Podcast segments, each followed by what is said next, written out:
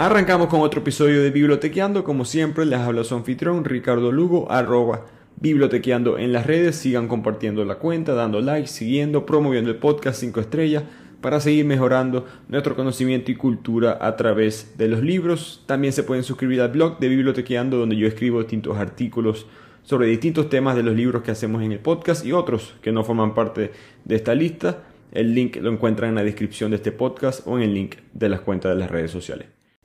Este libro no es muy conocido, me he dado cuenta, en Latinoamérica. Es un libro escrito por un periodista estadounidense, se llama Charles Mann. Eh, su propósito era descubrir cuál era la realidad de América antes de la llegada de Cristóbal Colón, en la época precolombina. De ahí viene el nombre, 1491, para lo que nos acordamos todavía.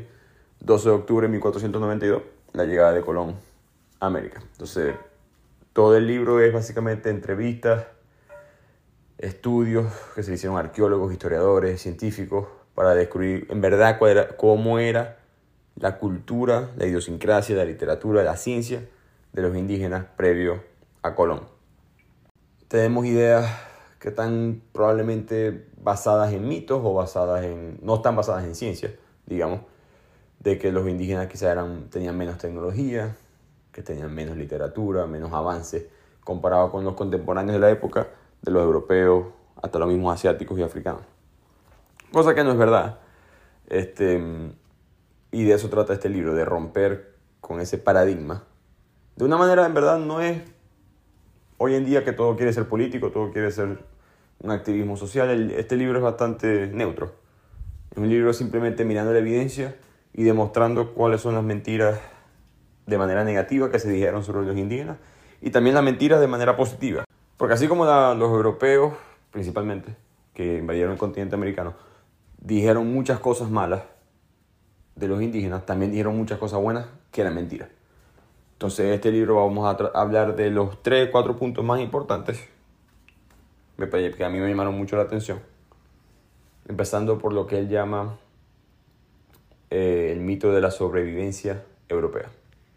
With Kizik hands free shoes, motion sounds something like this. Kizik helps you experience the magic of motion. With over 200 patents and easy on, easy off technology, you'll never have to touch your shoes again. There are hundreds of styles and colors, plus a squish like nothing you've ever felt. For a limited time, get a free pair of socks with your first order at kizik.com/socks. The longest field goal ever attempted is 76 yards. The longest field goal ever missed? Also 76 yards. Why bring this up? Because knowing your limits matters, both when you're kicking a field goal and when you gamble. Betting more than you're comfortable with is like trying a 70 yard field goal. It probably won't go well. So set a limit when you gamble and stick to it. Want more helpful tips like this? Go to keepitfunohio.com for games, quizzes, and lots of ways to keep your gambling from getting out of hand. Y esto para mí no fue tan un mito. Eh, para mí fue más una aclaratoria. Creo que en Latinoamérica nos enseñan bastante que los indígenas ayudaron a los europeos a llegar a sobrevivir en América. Lo que el autor piensa que no se aclaró o no se hizo mucho énfasis en los principales libros de historia es que esta ayuda fue mucho más alta de lo que ellos piensan. No fue simplemente intercambio de bienes, no fue simplemente intercambio de ideas, intercambio de idiomas, fue literalmente una ayuda de un grupo que tenía los recursos, en este caso los indígenas, a un grupo que estaba al borde de ser extinguido, que eran los europeos en América. Los europeos cuando llegaron, su tasa de mortalidad era altísima, su tasa de natalidad muy baja, su expectativa de vida había sido reducida en casi 15%, se, están, se la estaban viendo fea, por decirlo así. Y si los indígenas no los ayudan, los europeos no pueden sobrevivir. El ejemplo que el autor nos da es el ejemplo de John Billington, un inmigrante europeo que llega a los territorios de Nueva Inglaterra, hoy en Estados Unidos, y es ayudado por el indio Escuanto. Esta historia es muy interesante porque Escuanto, para mí eso es un duro. Es un, me recuerda a un zorro viejo de la política de hoy en día, pero 500, 400 años atrás. Él es cuanto, a pesar de que ayuda a los ingleses a sobrevivir, él es secuestrado en la mitad de la noche y es enviado a Inglaterra. en un barco inglés que después es transportado a España, es vendido como esclavo a los españoles. En todo ese tiempo en el barco, en todo ese tiempo en Inglaterra, él aprende inglés. Él llega a España y dice, ok, yo voy a salir de aquí. No sé cómo, pero yo voy a salir de esta. Con su inteligencia de político, porque él solía ser un líder político en su tribu, él consigue escaparse de sus esclavos, de su, perdón, de sus dueños. Se paga su propio pasaje y se regresa en barco a Nueva Inglaterra. Lamentándolo mucho para él, cuando él llega ya su tribu está básicamente extinguida. Tanto las enfermedades como las guerras los habían acabado. Pero nuevamente este tipo era un político y dijo, bueno, ya yo sé inglés, no todo el mundo aquí sabe inglés del lado de los indígenas, y yo sé hablar el idioma indígena del área, cosa que los británicos no pueden. Por lo tanto, yo voy a servir como una especie de embajador. Él básicamente se, ofreció a los ingleses como un, enlace, un link entre las ambas, culturas para poder tener todavía una posición política alta como la que él solía tener previo a la llegada de los europeos. Y este ejemplo es muy importante porque el autor quiere aclarar un mito que nos han dicho de los indígenas y hasta, y hasta el sol de hoy en día es muy repetido, que es que los indígenas vivían en cierta armonía, eran todos unidos en una sola raza, un solo grupo, y eso no es verdad. Los indígenas tenían un, un mundo extremadamente complejo, tan dividido como era el continente europeo, africano, asiático, pero los mismos europeos, por tratarlos quizás a todos igual, a todos como unos enemigos, a través de los conflictos, se crea esta idea de que todos eran los mismos. Pero eso no era verdad. Entonces imagínense lo que pasa cuando las otras tribus tienen que seguir órdenes, tienen que comunicarse, tienen que respetar las opiniones de, por ejemplo, Squanto, este indígena que es de la Wampanoag, que es una de las tribus más fuertes de Nueva Inglaterra. Las otras tribus más pequeñas que han estado en conflicto con estas tribus por mucho tiempo, que tienen sus conflictos económicos, conflictos políticos, no van a querer necesariamente trabajar con él. Esos conflictos, los europeos aprovecharon de ellos para poder avanzar y expandir en todo el territorio americano. Entonces eso es muy importante aclarar en, este, en esta historia. Hay básicamente dos mitos. El primer mito, el mito de que los europeos no, no recibieron ningún tipo de ayuda de los indígenas, que no fue verdad, los indígenas ayudaron a los europeos a sobrevivir.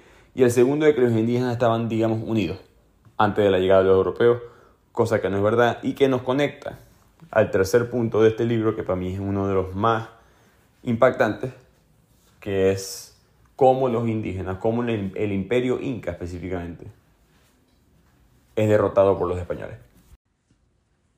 El hecho de que los incas perdieran contra los españoles, esto o sea, yo no, no, consigo un ejemplo para compararlo hoy en día. Creo que es, es, como, si, como si Venezuela le ganara la final del Mundial a Brasil. No hay, no hay otro, es un David Goliath en su, máximo, en su máxima expresión.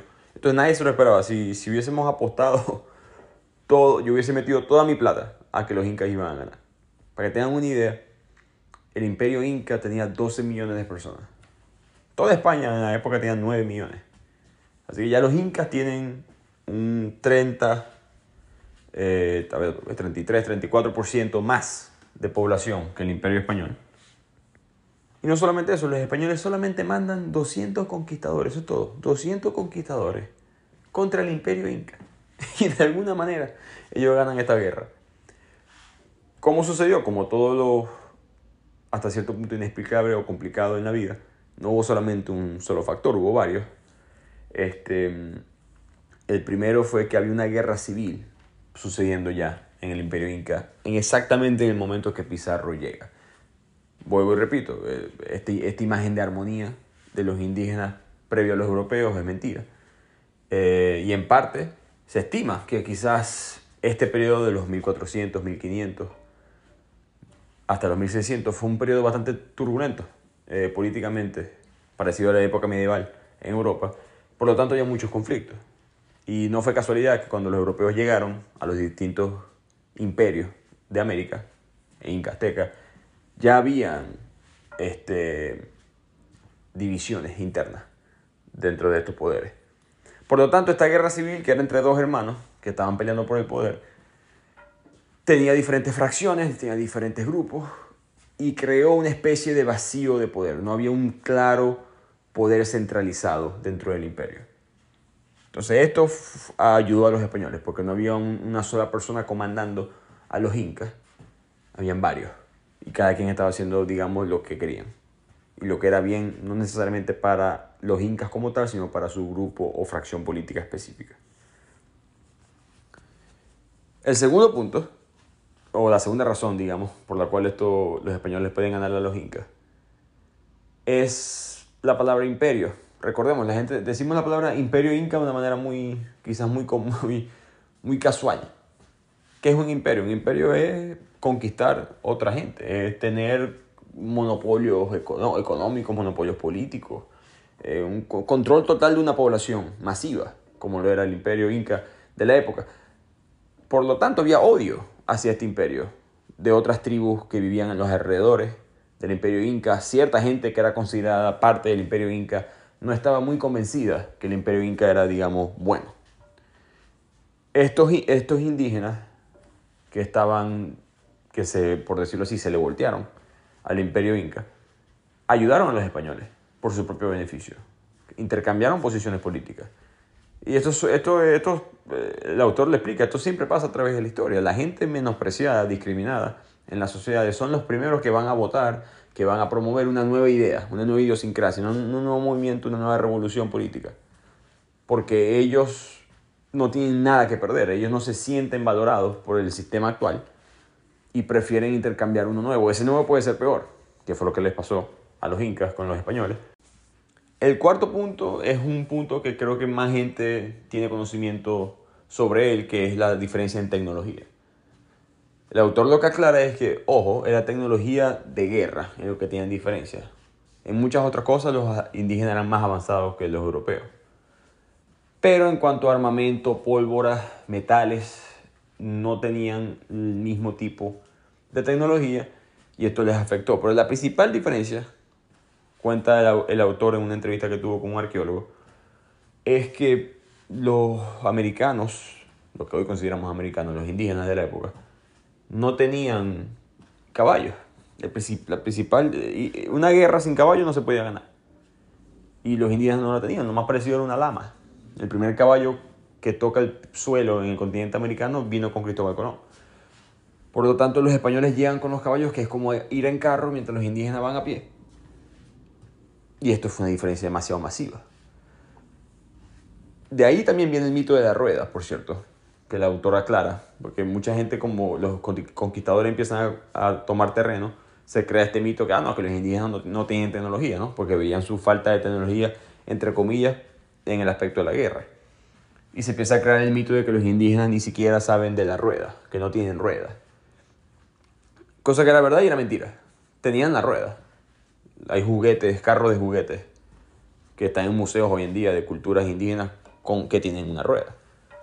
Pero por lo mismo, si no tienes un caballo, ¿qué vas a hacer con una rueda? Nada. Si no tienes un animal domesticable que tú puedas llevar a largas distancias, a velocidades rápidas, el invento de la rueda no es tan, no, no, no tiene tanto valor mientras que los europeos, los asiáticos, los africanos sí tenían el caballo y por lo tanto desarrollaron la rueda y sus diferentes variaciones mucho más adelante.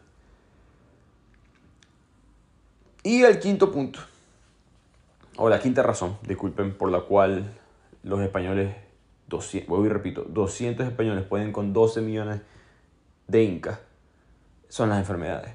Como lo hemos visto con el COVID hoy en día, la enfermedad va 100 mil veces más rápido que un ser humano. Em, cada vez que los españoles daban un paso, las enfermedades que ellos traían llegaban mucho más rápido al resto de la población. Entonces imagínense el deterioro social, económico que había dentro del imperio inca cuando están siendo exterminados, alto porcentaje de la población, eh, por estas enfermedades. Sin mencionar que la mayoría de las guerras eran hombre con hombre, y estos guerreros, que son los que tienen que defender al imperio inca, son los que más enferman en el momento. Em, son los mismos que también eran encargados de muchas eh, responsabilidades de, de casa, de alimento, de cultivo. Total que las enfermedades no solamente, no solamente fue un número de muertes, sino el, el, el desplome total de la sociedad inca. Todos estos factores juntos, más muchas otras cosas que probablemente no sepamos, ni nunca vamos a saber, causó que 200 personas de España pudieran ganar las 12 millones de personas del imperio inca. Y esto está conectado al siguiente punto, el siguiente mito que el autor nos aclara en el libro, que es el mito del salvaje noble. Eh, los europeos de la época utilizaban este término muy eh, ofensivamente hacia los indígenas, el término de salvaje. Pero después vino el escritor John Dryden, un escritor inglés, que utilizó el término salvaje noble, una manera de quizás humanizar a los salvajes, diciendo, no, no, no, los salvajes son buenos. Los salvajes viven en la naturaleza, mírenlos, como la selva está intacta, miren cómo este, casi toda Sudamérica eh, tiene una belleza ecológica, mientras que nosotros no hacemos eso. Los indígenas son buenos en ese aspecto, en un aspecto ambiental. Esto por supuesto era mentira. Lo que pasa es que como, como pasó con los incas, que las enfermedades los acabaron, la población indígena iba siendo exterminada antes que los españoles pudieran llegar, de hecho, a esas tierras, a esas regiones. Y digo españoles, pero me refiero a todo tipo de europeo que llegó al continente americano. Entonces cuando los europeos llegaban al resto de América, veían solamente una población muy pequeña de indígenas. Veían solamente a una cantidad, una tribu para ellos inofensiva, para ellos una tribu que vivía en las praderas, que vivía en las selvas. Pero en verdad habían civilizaciones en estas selvas, lo que fueron exterminadas antes de que ellos llegaran. Igualmente los europeos piensan, bueno, pero entonces los que estaban aquí o los que viven aquí no controlan el ambiente, simplemente viven en felicidad con el ambiente, cosa que también es mentira. Hay evidencia de que el suelo agrícola de la selva amazónica fue creada por los indígenas. Técnicas de tala y quema eh, se, las utilizaban para enriquecer el suelo. Hay, hay evidencia de carbón vegetal implementado por muchas generaciones para poder tener los elementos de la producción agrícola en todo este suelo. Los indígenas manipularon el ambiente. Hay evidencia fuerte de que la selva amazónica se ve así hoy en día porque los indígenas básicamente la crearon así, para su propio beneficio. Hay evidencia de cultivos que se utilizaban en el suelo amazónico, cosa que los europeos no sabían cómo hacer. Otro ejemplo de cómo la tecnología indígena podía ser más avanzada que la europea. Entonces, este, este, esta idea del salvaje noble de naturaleza intacta es otra, es otra idea negativa de minimizar lo que los indígenas podían lograr. Es otro intento de decir, que los indígenas no, en verdad son simples, son sencillos, no son complicados. Vamos a tratarlos casi como una persona trata una mascota, como de manera inocente. Y eso no era verdad.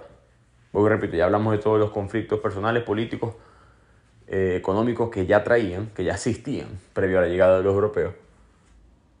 Y ahora también tenemos que admitir este, el, la dinámica ambiente ser humano que existía ya en el pueblo indígena previo a la llegada de los europeos.